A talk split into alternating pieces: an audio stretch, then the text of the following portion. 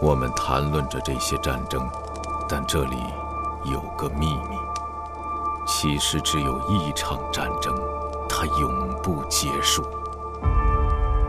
它流动着，就像锤子下方白热的金属。它连接起上一场战争和下一场战争，形成一条连续的长带。我的父亲参加了战争，我参加过战争，我的儿子也将参加战争，他的儿子又将跟随他的脚步。我们去的都是同一个地方。流行无处不在，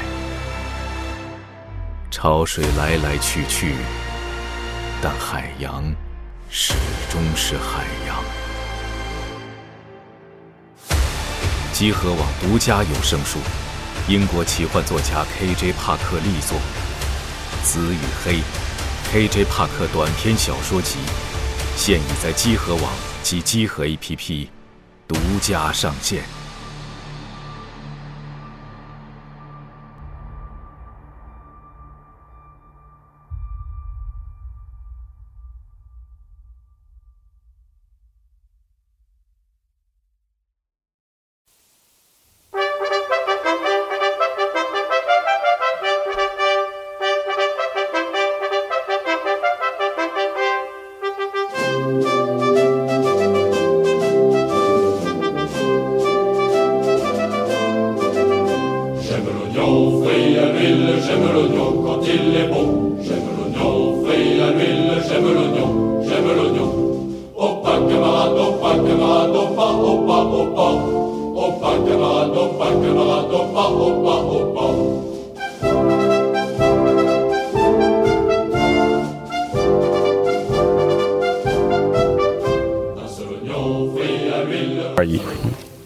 大家好，欢迎收听最新期的《加六 Pro》专题节目，我是四十二，哎，我是西蒙，大家好，我是大包，哎，对，包哥又来了，又来了，我们这次终于做了这个包哥之前心心念念做很久了，跟想了很久的跟坦克相关的节目，对，拖更三年之后，对，我们又把包哥请来了，是对，包哥之前在我们这做过二战轻轻武器的节目，然后包括这个。特种部队，呃，特种部队，然后再包括后来的敦刻尔克电影，然后相关，其实都是军事类的。我们另外一位这个很擅长的嘉宾，然后包哥今天带来的这个大的系列啊，看上去虽然是聊坦克的，但是它有一点点不同，很有趣的一点就是，这个不会是那种特别怎么说呢？讲坦克，哎，讲坦克的这个历史的这个，嗯，这个这个严格和具体那个坦克型号，叭叭就分析特别透彻那种，不是。这个希望希望增加一些趣味性，所以包哥在这个铺垫这个坦克发展过程的同时呢，其实结合着当时的这个社会背景时期，会聊很多大量的其他周边的一些斗知识。对对，所以我们就是想给大家录一个坦克斗知识的系列节目。哎对对，又有坦克的呃历史，又有这个斗知识。对对对，其实就是想借着坦克的引子给大家讲讲故事。嗯，对，讲故事，嗯，挺比较新颖啊，嗯，而而且这期会是一期比较正的节目，不会特别巨魔。啊这个这期巨魔，也就是我开头选了一首法国的军歌啊，非常经典啊，嗯《洋葱之歌》，我非常喜欢。啊但实际上，我们这期讲这个二战前的坦克呢，确实绕不开法兰西设计的这些坦克、哦、嗯啊，所以选一首这首啊。之后有一些很经典的这个军歌，我们放到后两期再用。可以可以可以，嗯，那具体从何说起呢？包哥，请。对，今今天主要就是给大家这个呃讲故事来了嗯啊，这个呃，因为我觉得这个电台节目啊，其实呃，咱们要发挥电台节目的优势嗯啊，咱不要去讲这个过多的这个啊坦克的什么口径啊、装甲、啊、这种参数啊，嗯是吧？记不住这个这个这个不是电台节目的优势，是电台节目的优势，咱就是给大家讲故事啊，嗯大家喜欢听故事，嗯哎，对，让大家听得开心就行了。哎，嗯，今天啊，咱们就呃。这一集呢，咱们就先讲坦克的诞生和这个在早期人们对于坦克的这个各种试验。嗯啊，这个其实说到坦克啊，这个呃，其实现在坦克在咱们生活中已经有了一些衍生的意思啊。对，你比如说，咱们这个玩网游里边的这个扛怪的这个职业啊，咱们往主往仇恨那啊个，对叫它叫它坦克是吧肉盾能扛啊，对，对然，后平时那个我们这个呃玩一些这种呃线下实景密室、这种恐怖类的密室的时候啊，就是敢冲在最前边儿，这个不怕吓的、胆儿大的，也叫坦克，管它叫坦克啊。哦啊，不过今天咱们讲的就是这个武正经器的啊啊，坦武器这个坦克。嗯啊。那么，呃，其实咱们这个坦克的这个来历啊，咱们高中历史课本里其实都有讲啊，嗯就说是这个英国在一战的时候，这发明了坦克哎，第一次投入战场。冲那个战战壕什么的，对，对，然后他这个呃，当时呢，为了保密，他就谎称说自己在做的呢是一个巡洋舰的一个水箱，就啊叫英文叫 tank 坦哎啊，所以后来大家就都管这个叫做坦克啊。对，有这武器之前，这个东西是水箱的意思，对嗯，啊，其实对现在也不少用它，是也是水，箱的意思对，嗯，但是啊，这个并不是所有国家都管坦克叫坦克。就是没嗯有有些国家不不沿袭英文的音译，对你比如这个德国啊，德国呢，它管这个坦克啊，它就不叫坦克，它它叫这个 Panzerkampfwagen，就是装甲战斗车辆，简称就是战车。战车，嗯对德国所以战车，嗯呃对，所以对球迷知道啊，就是管这个德国队啊，就是叫德国战战车，车对对吧你你不会不会管它叫德国坦克是吧？嗯，嗯那包括这个这个二战时期的中国，就是中华民国啊，因为中华民国呢，它是师从的，从在军事上它是师从德国，嗯有几个很有名的德械师嘛，对，有很多的这个德械师还请了这个德国的这个将军来做顾问啊，哦所以呢，他也跟着德国也叫战车，嗯那包括现在的这个我们台湾地区啊，他们这个部队也是管这个坦克叫做战车，战车，嗯，那么日本也是，就跟着中国也管这个叫战车了啊，所以那个日本有个动漫嘛，叫少这女个与《少女与战车》，战对车吧啊？它哦这是就叫是少，女与坦克的意思，对对它它不是叫少女与坦克，它是叫对对对少它女与英文战写的车是嗯吧？ Girls and Panzer，哦，Panzer 就是德语对对的对那个是 Panzer 战车啊，对对，所以但是今天啊，咱们就是还是习惯性的，咱们就叫坦克啊，哎就叫就叫坦统克，称讲的坦是克坦克的故事啊。嗯，那个好，那咱们接下来就讲啊，这个坦克的诞生史。嗯嗯，其实这个刚才有有讲过啊，历史课本上是是那么讲的啊，嗯但是呢，这个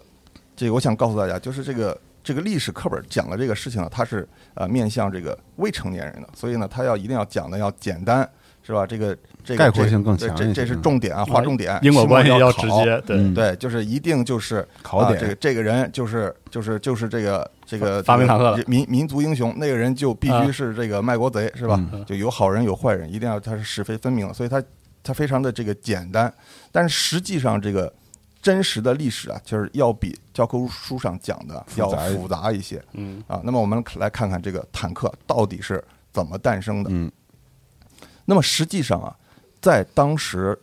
在各个国家有不同的人已经就不约而同的想到了坦克这种形态的这嗯个武器。共识性啊，这个当时主要是有这么两拨人，他们用就是从不同的方向，这个得到了一个最同样的一个一个结果啊哦。那么一帮人呢，就是这个这个陆军这一派人，嗯，以法国陆军为代表，嗯，啊，他们的这个想法其实非常朴素啊，就是他在想，哎，怎么能让我的士兵带着武器，能够不怕敌人的子弹，抵近到对方的堑堑壕壕战线啊，嗯去攻击他们。所以他的想法也，他的第一个方案也是非常的朴素，就是好，那我就让我的士兵拿着一个钢铁做的盾牌，嗯举着这个哦盾牌，举个盾往前走，往前走是啊。但是这个方案呢，你举一下你就知道了啊。这 个是 你把这个盾牌，你要是做轻了呢，它防不了弹；哎。你要是做重了呢，拿不不动不动。哎，我们几年前那个特种部队的时候专门聊过，全身大盾那个其实不是游戏里那种说举就举，说嗯说嗯放是就放，对，对，那好，他就想了一个优化方案，就是那我给这个盾啊装上一个轮子，哎嗯就变成一个手推像手手推车那样的一个东西，让士兵啊推着这推个手车推走车前进，嗯然后我再在这个手推车上再架一个这个机枪，啊，哎，就这么弄。这个这个其实到了，就直到了一九三几年，这日本还在研究这东西，他哦管是吗这个叫做、叫做九三式呃什么防弹盾什么的，这个哦九三式哦防滚动式防盾什么，就是这么一个东西。反正这是它到当时研究方向，就为了突破到敌人堑壕前面去。对嗯，但是其实人家早就放弃这个方案了，但是他哦到三级他还在研究，还执着呢。啊啊。但这个方案其实也有问题啊，就是就是它的问题，这个主要还是来自于啊，就是你如果你的动力来源是士人力兵嗯这，就是如果是人的肌肉的话啊嗯，这个动力实在是太弱了是啊，你就是你这个护那个装甲也上不去，火力你也你也上不去，速度也不行。对，所以当时人们的这个也是很自然的就想到啊，就是当时的人类掌握了手上掌握的一种非常实用的这个动力来源是什么呢？就是汽车发动机，内燃机，对，内燃机。嗯，所以呢，当时人们就很自然想到，就说哦，那我那我那我放在汽车上，那我就把装甲、把炮我都装在汽车上，然后呢变成装甲汽车。好，很自然的想法，对是很顺啊，感觉是，嗯，对，但是呢跟我我也能想到是那感觉，对，但是呢，你你真正把它这个往战场上一放，你发现它也有问题啊。嗯就是在这个战场上，它不像汽车行驶的那个道路，那道路都是很平整的，对吧？咱们对这个马路都是很平整。这哦战场上到处都是弹坑，下雨了，这个泥特别泥泞。回想战地的那个是里边那个打过这个堑壕就不用堑战说了嗯啊对，这还有敌人挖的堑壕是吧？还有铁丝网，就是它是一个不是那种正常状态的公路，嗯所以呢，你的汽车的轮子是很容易陷到那个泥地里泥地里去嗯的。通过性不行，对，就是越野能力不行。啊好，那这个时候人们又在想哦怎么解决这个问题呢？嗯人们想着想着就发现，哎，这个问题啊，就是似乎这个似曾相识，嗯，早就解决过对，就好像在什么地方解决过啊啊。这个就是农用拖拉机，哦，哎，哦你想一下，就那是么这早就个有了其对，这农民种地的时候，这地里下了雨或者是一浇水以后，特别的泥泞，对这轮式的拖拉机进去就老容易陷到这里边儿。是所以呢，当时就美国有一个公司啊，它就是做这个农用拖拉机的，然后呢，他就发现自己的这个轮式拖拉机就老陷到泥里，那他他怎么让它出来呢？他就拿几块这个木板儿啊，就垫在这个这个轮胎的前面，是我们现在这个车遇险了之后啊，也是基本上垫在着的现在烂路里一般都会用这种有有这种叫电板儿垫板儿，然后去垫出来，对你对，现在也是这么出来。对他当时呢，他就也是拿拿木板这样垫着，哎，把这个轮式拖拉机的给开出来。哎，他就想啊，那既然是这样的话，那我能不能干脆我就把这木板啊，我就装在这拖拉机身上，拿哦，板那子当我轮子，那我就对吧？它当轮子，我就不会陷下去了嘛啊。那么，他就从这个想法就诞生了这个履带这个发明。啊所以履带这个发明其实最早是在民用拖拉机上来，农用机械上农用机械上发明出来的，对，那么他发明了履带以后，他就生产了各种各样的这个履带的拖拉机、履带的农用机械，啊，当时就是非常受这个这个这个市嗯农民欢朋友迎，们对，喜爱嗯对非常这个卖销量非常好，最后就成为了一个非常大的一个公司啊。嗯那么这个公司就是现在的美国卡特彼勒公司，哦，一直到现在，对，嗯，那么你去搜这个这个履带式车辆的这个英文翻译啊，你会发现它的翻译其实就是 caterpillar 这个词。但是但是你知道 caterpillar 其实是它是有原本是有就像 tank 一样，它 tank 原意是水箱对吧？对那 caterpillar 原意是毛毛虫的意思。哦那就是因为他当时发明这个履带的这个公司，它的名字叫 Caterpillar，所以就这个 Caterpillar 就成了这个履带式车辆的代名词了。哦不知道有没有像毛毛虫是通过性似的那种感觉， 不知道啊，嗯这个这个就是可见而知啊，可想而知啊，就是它的这个发明对于这个人类的这个重要性嗯啊。那么有了它这个发明之后，人们就很自然地想到，那我就不用轮胎，我用履履带，带对我用履带作为我这个这个机战争机器的这个行行行进方式，嗯，那我就可以解决这个通过性问题通过性的问题，嗯啊，那么这是一波人，他是顺着这个思路，就是想到的，想到这个，想到这个坦克，这个接近坦克那种形态越，来越接近一种我感觉攻坚武器，说到底就是一种有一定动能、有防护性的攻坚武器。对，对。那么还有另外一波人，嗯他们的这个思路啊，也是非常的嘖自然啊。嗯这波人就是海军，啊，你知道当时啊，就是以英国海军为首，你知道英国它是一个岛国嘛，是的，海它洋啊是国家，嗯对，它是海海权国家，它是以海、这个以这个呃海上力量嗯呃建立的这个日不落帝国。对啊，当时用这个尖甲利炮是吧？这个敲开大清朝的国门是嗯是吧？赢得了这个鸦片战争，所以他们就是他们是非常作为英国海军，他非常希望一件事情，就是我如何能把我的铁甲舰开到陆地上，哦哦，所以他是顺着这个思路想的。很自然，也很自然，嗯啊也可以陆地巡洋舰是吗？这个，嗯对对，有点那意思啊嗯。所以呢，我们就在这个历史课本上，我们看到说，这个是由英国的海军部哦发明、主导发明的坦克。坦克，啊当时的这个海军部的大臣叫做丘吉尔。哎哦，原来是他啊，但是呢，其实你仔细想想啊，就是你看我们在《战地一》里面，其实我们我们玩的时候，我们不是可以开那个对英国的那个坦克吗？它叫 Mark One，对，Mark 一型坦克。哎，你会发现，这个坦克怎么跟现在的这个我们西我们现在脑海里这个坦克就是差太长得远差那么远是吧？那最大的差距在哪儿呢？就是它没有炮塔。对，对，啊有我机们枪，对，咱们之前讲那个敦刻尔克节目的时候，讲过英军的这个最早的这型坦克啊，嗯，它是呃，还还当时这个他们把这个坦克分为一公一母对，啊，这个这公的上面有炮有炮装的是炮，母的上面装的是机枪，嗯，就说这公的才有把儿是吧？所以才叫这个啊公叫公的，公坦克啊，其实还是很形象。那么，但是它就是这个，你就发现它就是跟咱们现在坦克就非常不一样嗯啊。那么，那么这个旋转炮塔或者这个炮塔这个东西是什么时候来到坦克上的呢？嗯，那这个事情就就是是法国陆军还有最先发明的。哦，那么当时啊，当时这个法国人啊，他们看到说啊、英国发明的马克一型坦克在一战中是吧无往不利，哎这个突破了德军的防线。嗯，他们也觉得哎，这这牛逼，哎然后就复制了仿这个模仿着，我也就来一个就先做一个这个，然后他们就发现哎，这有问题啊，这个这个这炮塔这个方向不能动啊，太不灵活了。是啊嗯，那么这个时候，法国的这个一个这个汽车制造公司，他们就接下这个坦克的这个设计的这个任务，最后他们就很想到了一个点，就是加上这个旋可以旋转的三百六十度旋转的炮炮塔，哦，啊，这坦个克这对形态就出现了啊哈，对，这个就接近了我们现在的现代这个对对意对义上的坦克的形态。嗯，那么发明这个旋转炮塔的公司就叫做雷诺，哦，，也是现在全的是到现在的公司，嗯，著名对车企现在嗯对，也是现在的一个雷诺一个著名的车企啊。那么在这个法国发明这个坦克的这个模仿英国发明坦克的过程中，还有一个事情特别有意思啊，就是咱们现在这个不都流行买这个新能源车嘛，对吧纯电动车是吧？你知道吗？其实早在一战那会儿，就是法国他做了一型坦克，就是模仿的这英国的马克万型，他做了一个坦克叫做圣沙蒙。哦，就在这个坦克里，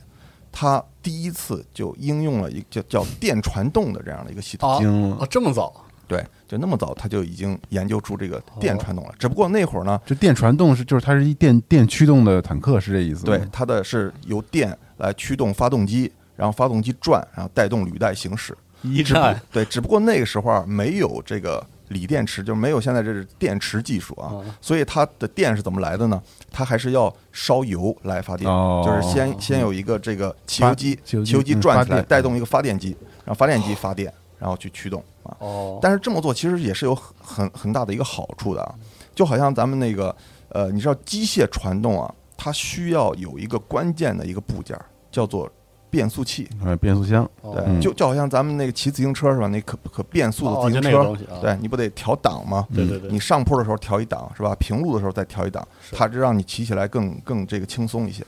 那么坦克也是一样，它需要把发动机的这个发动机输出出来的这个动力，通过变速箱去调整它的转速和扭矩，对，嗯对，哎，才能够驱发挥动最大的性能，对对就是不浪费那个嗯能对量，就是它就可以让这个发动机工作在最佳的工况下。对，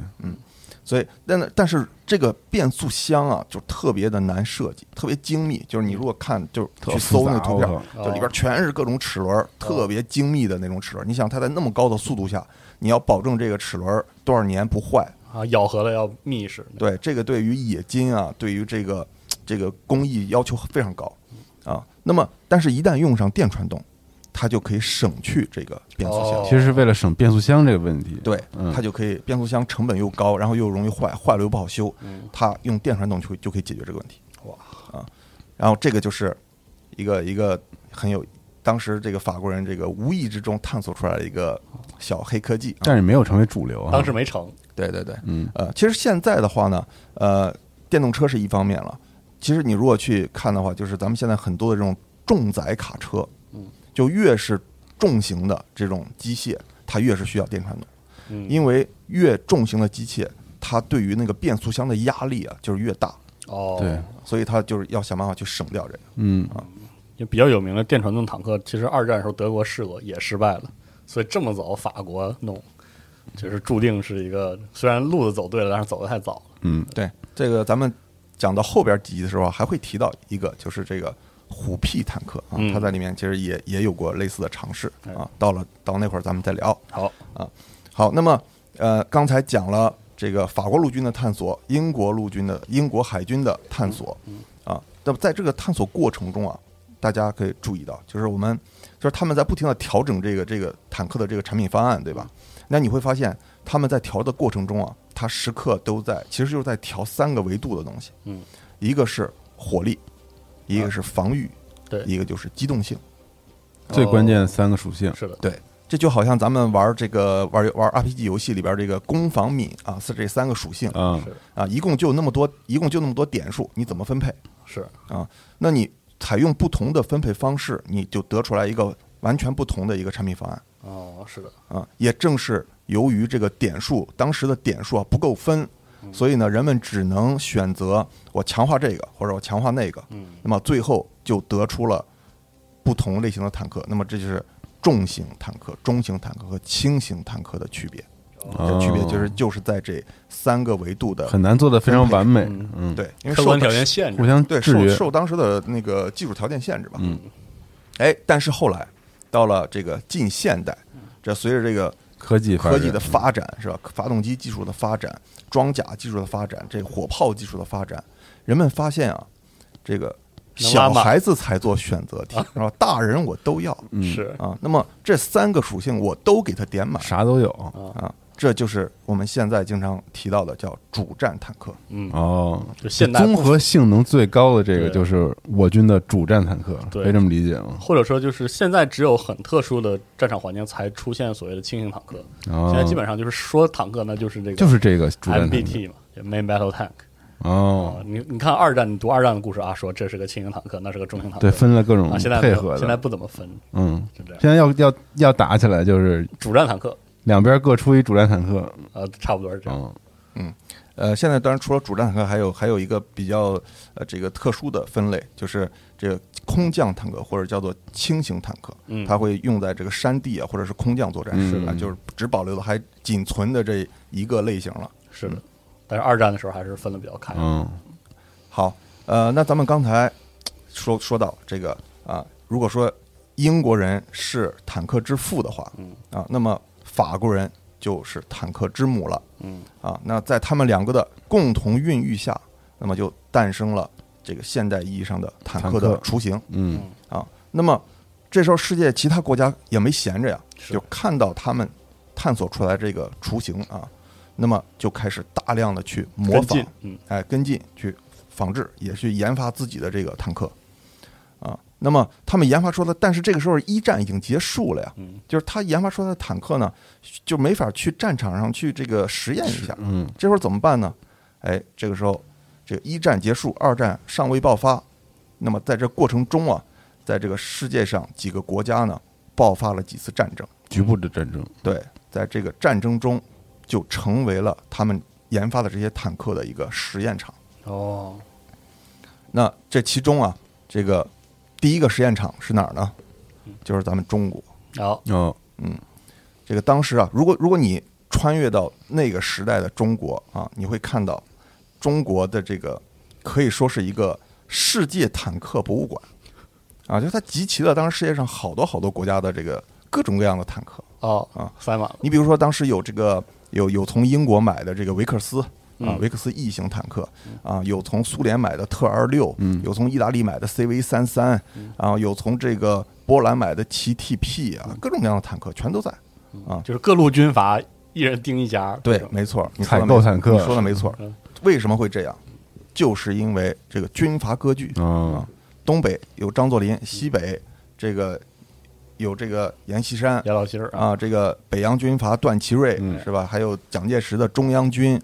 就是他每个军阀都代表了一个这个背后的一个这个帝国主义的这个势力嗯势力啊，所以呢，他就会找那个势力去购买坦克，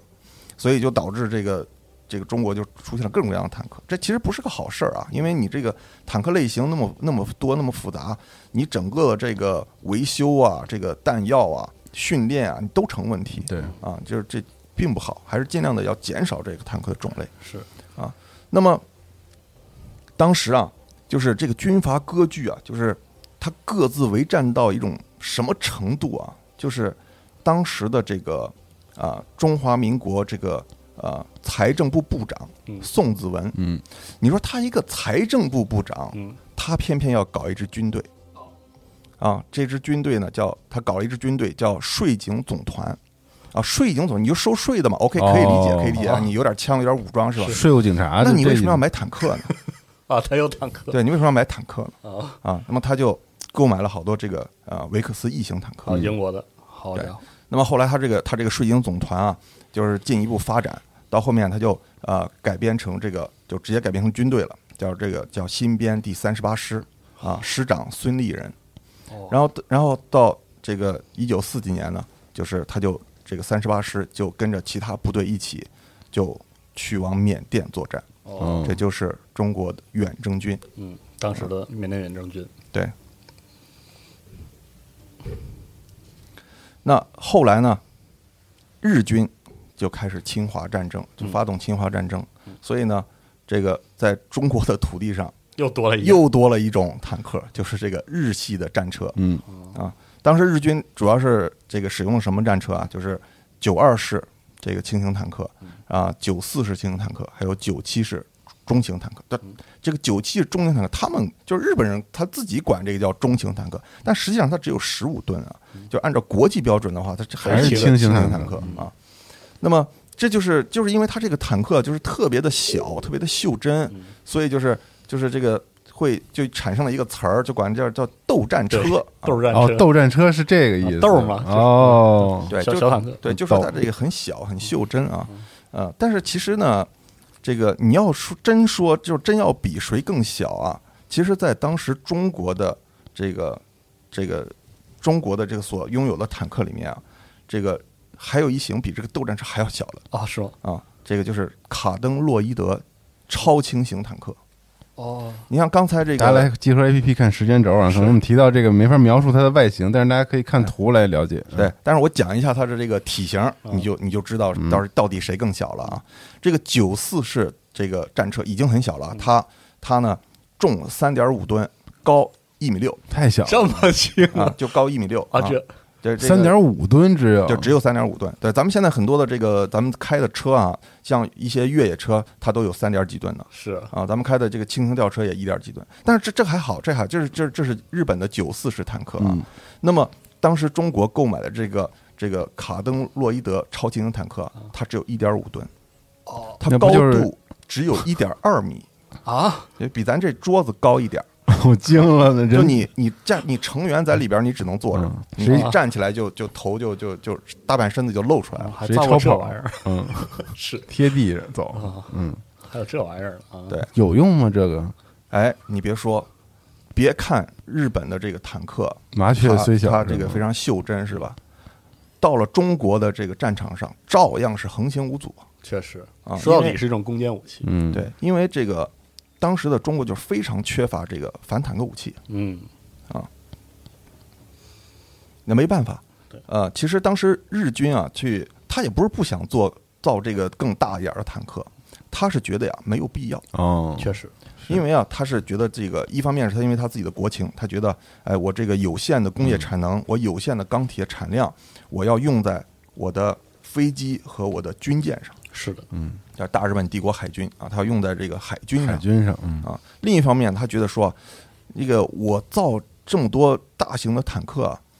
你中国，因为他知道他要将来要侵要要起一个侵华清嘛，华，嗯所以他知道他的他的将来的这个陆军的作战主战场主战场啊就是在中国大陆啊。嗯他知道你在你的中国大陆，你的道路建设是非常匮乏的，嗯而且你水网众多，那桥都是都是都是很破的桥嗯，载重非常有限，所以他觉得说啊，我不能造大的坦克，啊哦造大过不坦克去过不去。嗯对，其实类似的情况啊，在这个呃欧洲也有啊。其实我们说欧洲的这个道路情况已经非常好了嗯，所以才能就是后面才爆发这个在欧洲爆发这个大型的坦克会战啊嗯。这这跟他们的这个道路质量是有关系的啊。但是呢，即使是如此，在当年这个德国在研制坦克的时候，他也是下了一个需求，就是说这个，因为当时他分他调研啊，他发现这个欧洲的桥梁，大部分桥梁的载重上限是三十六吨，哦不能超过这个，哎，所以他当时他就下这个需求，就说这你们研制的坦克，你们提的方案，重型坦克也，对，不要超过三十六吨。嗯啊但是我们知道后来他根本就搂不住啊，根本就搂不住，就虎式坦克早就超了啊。是所以到所以到后面这个虎式坦克要去这个呃要去去前线去运动的时候，哎，去走的时候，他就需要先派人铺路去加固那个桥梁，哦哦嗯要不然他就过不去。好家伙，那反过来也是，就是盟军就算好了，你什么桥梁能过，什么桥梁不能过，哦我专炸你能过的桥梁，哦，当时还有这一出，对，一下就把他们的退路就给堵死。哦，嗯还是坦克这个战略的战略性、战略上的灵活性，还是受这个影响挺严重的。这个其实咱们平时开车的时候啊也要注意这件事情啊，有干有好。就是咱们平时开车要注意啊，就是你你有时候会开车会路过一些这个公路桥，对对对，这公路桥旁边它会立一个石碑，载重限制，这石碑上要写着多少多少吨啊，写着多少多少吨，你你不要超过那个。对是但但是当然家咱们用都家好家用车它一是般不给会啊大货车看的，嗯对对对，那个那大货车你要注意啊是，有有些这个超重了，你就不要去过那个桥，你直接就给它压坏了。嗯，好，呃，咱们在这个刚刚提到这个日军装备的坦克啊，嗯有这个九四式啊嗯，就是九七式啊，这个各种这个以数字嗯命名的这个坦克啊，呃。之前咱们在这个二战轻武器节目的时候，其实也讲过，就是日军武器的命名方式。对，啊，咱们讲过是以年号，就是天皇年号，嗯啊，第多少多少年来命名啊对。哎，但是你觉不觉得奇怪？就是这天皇可可够长寿的，对都是90多九十几九十十几年是吧？嗯那枪不是什么大大正十几不就完事儿嗯对了？，那个，但是这个此天皇啊，非彼天皇，啊哦，还有他这讲不是他这个像这个九四式、九五式，他不是用那个当时在位的那个天皇的年号去计算的，哦，他用的是这个神武天皇。这有什么讲究吗？这个这个神这个这个，如果你这个了解这个日了解一下这个日本的创世神话，你就知道啊，这个在日本的创世神话里啊，有一个叫天照大神，嗯对，天照大神呢有一个弟弟叫月读嗯，对，啊，还有一个弟弟叫须佐之男嗯，啊，这三个名儿你看火影的都非常是熟啊。来回用，据说啊，啊，这是当时他的创世神话。那么嗯神武天皇就是这个天照大神的曾孙子哦，啊，那么所以他们就以神武天皇的元年来计算，这个这那那个那一年是公元前六百六十年。嗯，哦，是那么早早的，对，哦所以呢，到这个坦这这几个坦克研制的时候啊，嗯就是是两千五百九十多年，哦，哎，他就取最后两位，就是九九几九几这样的。哦，是这么算过来的， 真够绕 的，好是啊，好，呃，咱们刚才聊了，在这个就是各国的这个坦克在中国，就是拿咱们中国当成它这个实验场了，乱啊打啊，啊那么最后的结果其实也也看到，就是呃，中国的这各型坦克在这个呃很快就在跟日军的对抗中就是损失殆尽，嗯啊，就几乎就什么也没留下，嗯。那么除了咱们中国以外，又还有两个地方也也爆发了战争，也同样成为了这个这些坦克的实验场。嗯，其中有一个这个战场啊，这个叫做其实也也是咱们中国的地方，但是呢，这个在当被时对，在当时就是被被割裂出去了啊。那这这个战役叫做诺门坎战役。嗯那么这个诺门坎啊，它是爆发在蒙古国和满洲国的交界。嗯啊我们知道，当时其实其实蒙古、外蒙古和这个满洲其实都是属于这个这个这个中国的嘛。嗯但是呢，苏联就是、都把。它划出去哎，了，对，苏联这个唆使这个蒙古独立，嗯然后呢，日本呢这个扶持这个溥仪嗯成立了伪满洲国啊，是那么这个蒙古国和满洲国它就交界了，嗯那么就在这个交界的地方就爆发了这样一场局部战役，嗯这个作战的交战的双方呢，就是是苏联和日本。嗯这个这个场景似曾相识啊，就是我记得咱们以前，呃，这个上学的时候读鲁迅写的文章，嗯他说这个俄国人和日本人在中国东北，在中国的土地上是的嗯交战，然后还还雇佣这个中国人去做间谍啊，什么什么被抓住了砍头什么的啊，这个似曾相识啊，所以就是说，就这个就是弱国就没有主权啊，是的，啊，你只能就是在自己的土地上看着别人交战啊。那么在这个这这个这个战役中啊，就是苏联主要出动的是它的特二六和 BT 系列坦克，嗯，那么日军就是它出动的就是咱们刚才提到的这几种坦克，轻型坦克啊，嗯，那么结局呢，就是日军惨败。这个关于这个战役啊，就是当时还有一个，就是这个前两年还有一个就是挺好看的一个电影，是这个韩国人拍的，哦叫这个《登陆之日》。哦嗯啊，他这个这个电影脑洞特别大，他就是讲说这个当时这个呃韩国不是被呃日军占领了嘛，就是对日日日战时期啊，嗯就是当时有一个韩国人，他呃被日本日本人抓去参军，然后就被派到诺门坎这个地方参加了诺门坎战役，然后日本人输了。然后他又被苏军又抓去当了俘虏啊是关那个到电了影 吗对，关到了苏军战俘营。嗯然后呢，正好又遇上德军入侵苏联，嗯然后他们又从战俘营又被德军抓去，这个入了德军，然后被派去守诺曼底，然后然后又在被诺美国曼底人又被哦哦美国人抓，就是脑洞非常大的一个电影啊、嗯啊！但是可以去看一下其中关于他描写诺诺门坎门坎战役的战役那个那个片那个段片段啊，那里边儿啊日日日军这个面对苏联的这个钢铁洪流，只能是用人肉去抵挡，岛啊是的，所以就很多的这种这个情节，大家去看一下啊。这也是二战之前发生二的战前战役了，哦对对，嗯那么除了这个诺门坎啊，这个还有另外一个实验场，这次就不在咱们中国了啊，在这个欧洲，嗯，就是西班牙内战，对哦，这个的话玩钢铁雄心的朋友可能更熟有悉这一点段啊，嗯，这对个属于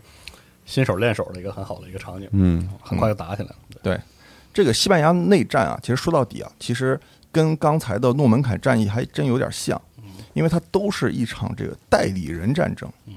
就是当时西班牙国内它是分为左翼阵线和右翼阵线，对，然后左翼阵线呢是苏联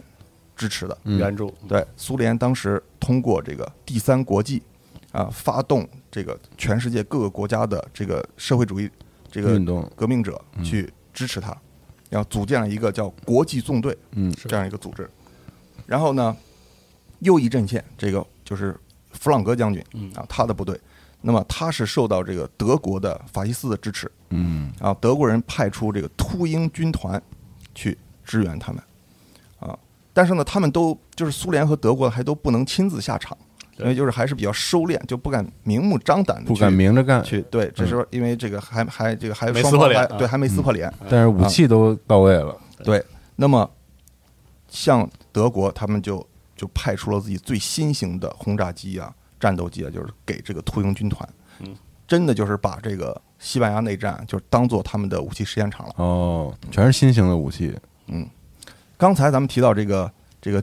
苏联通过第三国际啊发动这个组织了这个这个国际纵队啊，嗯这个第三国际你们有没有就是好奇，就是为什么是第三国际？嗯啊，那既然是第三国际，肯定就有第一一第二国国际际和第第二国国际哎嗯对吧？呃，其实这个这其实以前是高考知识点，是吧？对啊，这个第一国际啊，其实就是当年这个最早就是由马克思建立的，是的，叫这个国际工人协会。嗯然后呢，这个后边这个他们又建立了一个新的组织啊，就叫做嗯这个社会主义国际，这个就称为了第第二国际。际，嗯是的，像我们现在那个我们过的这个啊五一劳动节啊，嗯这个三八妇女节啊啊，其实都是这个第二国际，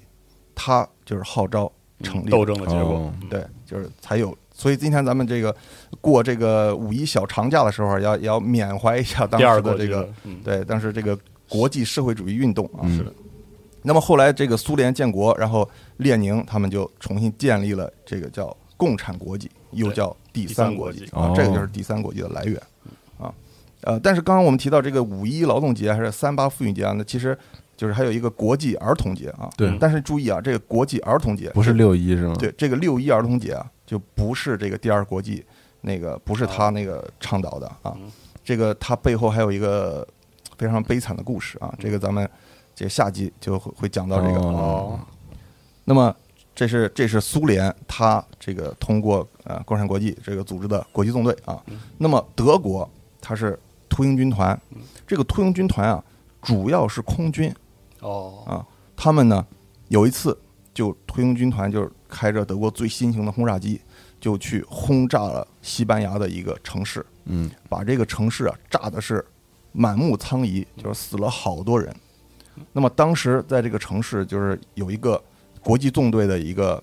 这个成员，他就是看到这个此情此景啊，就哦特别的感慨嗯，啊，他就画了一幅画，哦这啊幅画叫做《格尔尼卡》。哦，呃就是那哦个是那个西班牙内战时候，对，对这个人就叫毕加索。哦，名画，嗯，那么跟毕加索同同一期，还有还有一个人啊，他也也是这个响应这个，就为了为了信仰啊，去参加国际纵队来到西班牙内战，然后他写了一本书，叫做《丧钟为谁而鸣》，啊是的，就是海海明明威。威嗯是的，那个故事，对，那是一个就是真的是热血沸腾的年代，是吧？嗯就是这个，他们真的可以为了理想和信仰，然后为一帮跟自己从来不认识、不相关的人去争取他们的自由嗯，啊，那是那样一个非常让人向往的时代啊。是的，那么在当时，就是这些国际纵队的队员就高唱国际歌，嗯，就就是帮助西班牙人民就守卫马德里。嗯，啊，那么这个国际歌后来呢就翻译成中文，就来到咱们这个中国。嗯当时翻译这个翻译者啊就是瞿秋白，是。那翻译完之后呢，啊，就在国内就是就是作为着这个呃这个社会主义这个阵营的一个非常有力量的一首歌曲，嗯，包括传咱唱们现在的这国歌这个《义勇军进行曲》，是，它的第一句的这个词“起来，嗯起来”，这个也是来自于这个国际歌。嗯，嗯，影响非常深远，对，这个喜欢摇滚的朋友嗯啊，大家还会知道，就是这个唐朝乐队哎，有一首，也有一首对这个摇滚版的国国际际歌歌，啊是这是听起来非常的热血澎湃啊。是的，嗯，然后这样的话，西班牙内战其实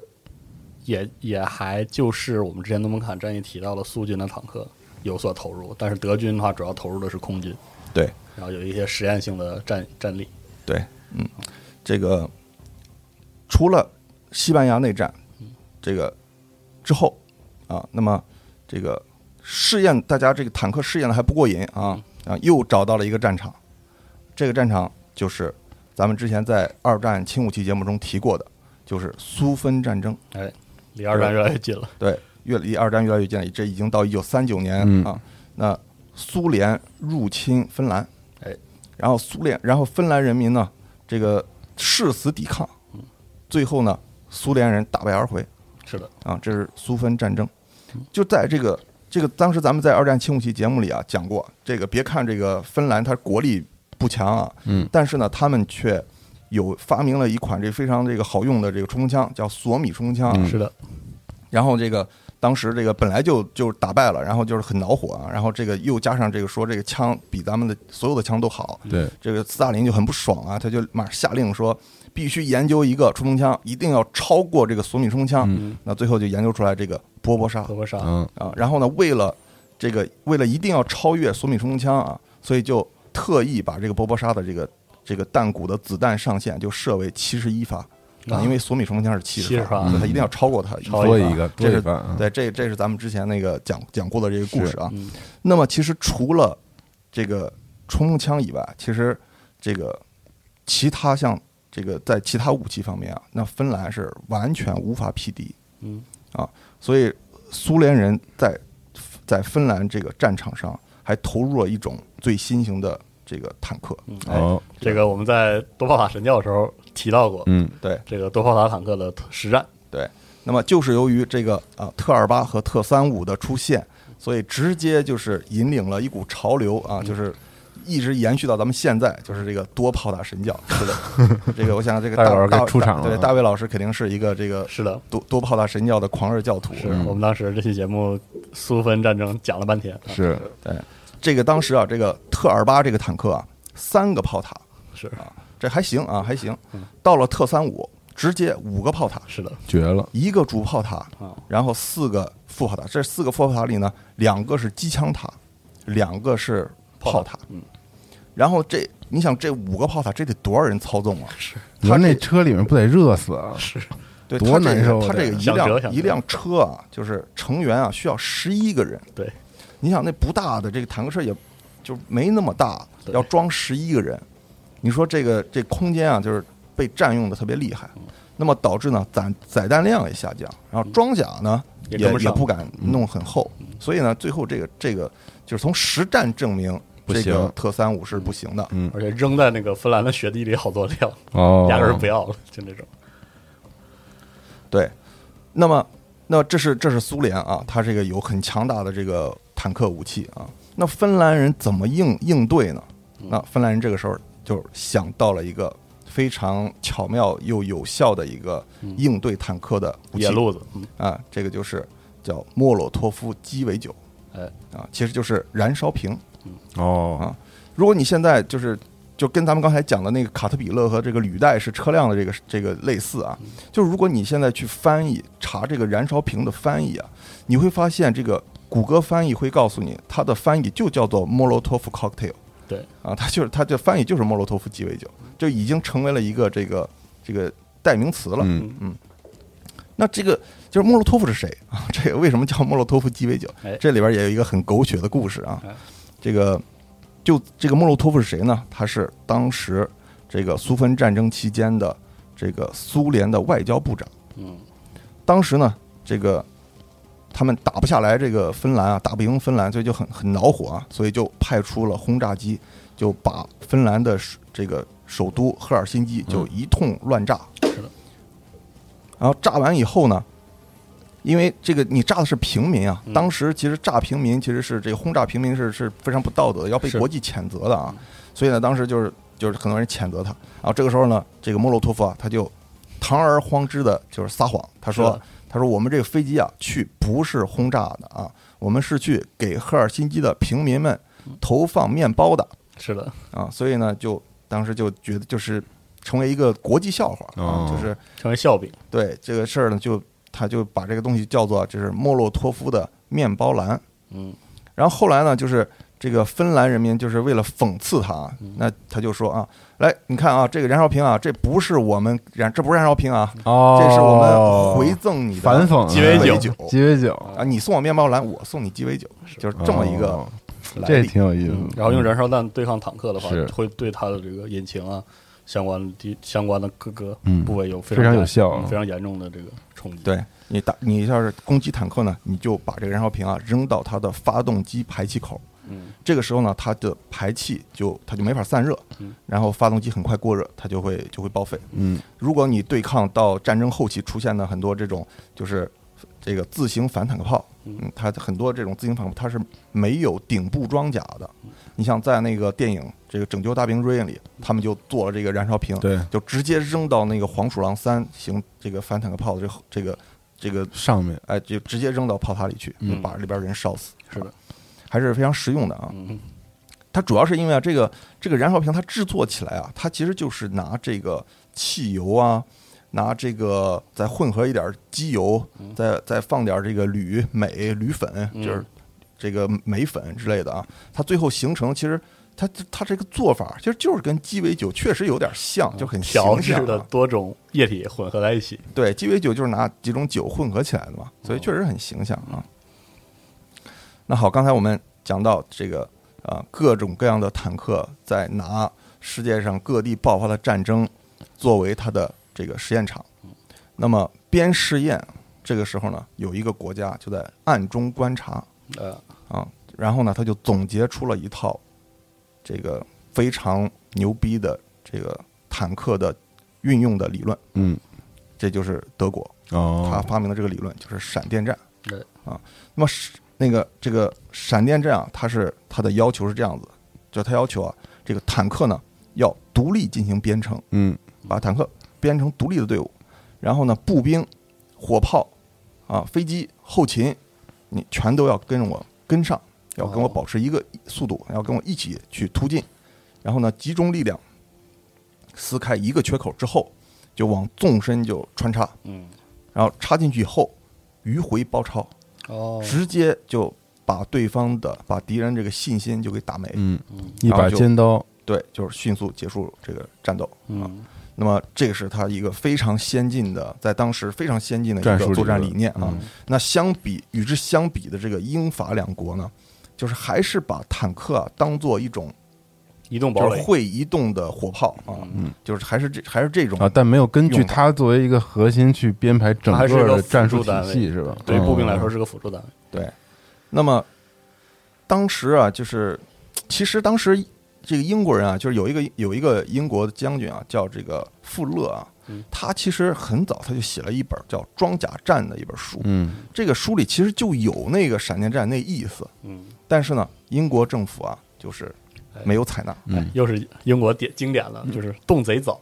意识的特别清晰，嗯然后就没整没整啊，就没整，很多事儿都这样。对，那么可想而知啊，那刚才这个两种先进与落后的作战思想的这个嗯这个我们一对比，那么未来的英法两国的失败，那就是不言而喻，是吧？伏笔就在这儿，其实已经埋下了。嗯对，就战争还没打，他们就已经输了。嗯，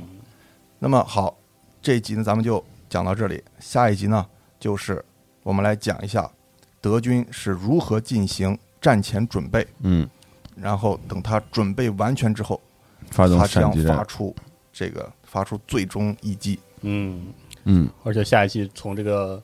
德军的准备来看，我们就迎来了一个坦克真正意义上坦克战法、坦克的生产大发展，并且终于成为了陆军战场上的哦，最核心的战术体系之类的，，对那个故事。可以。好 o k 我们这嗯感谢个包哥，嗯，有很多精彩的小小故事啊豆知识啊，前期的一些运用、啊，就先到这里。然后我们下期有关这个德国在二战前的这闪击战前战的准备战前准备，嗯我们下期再见，拜拜。拜拜。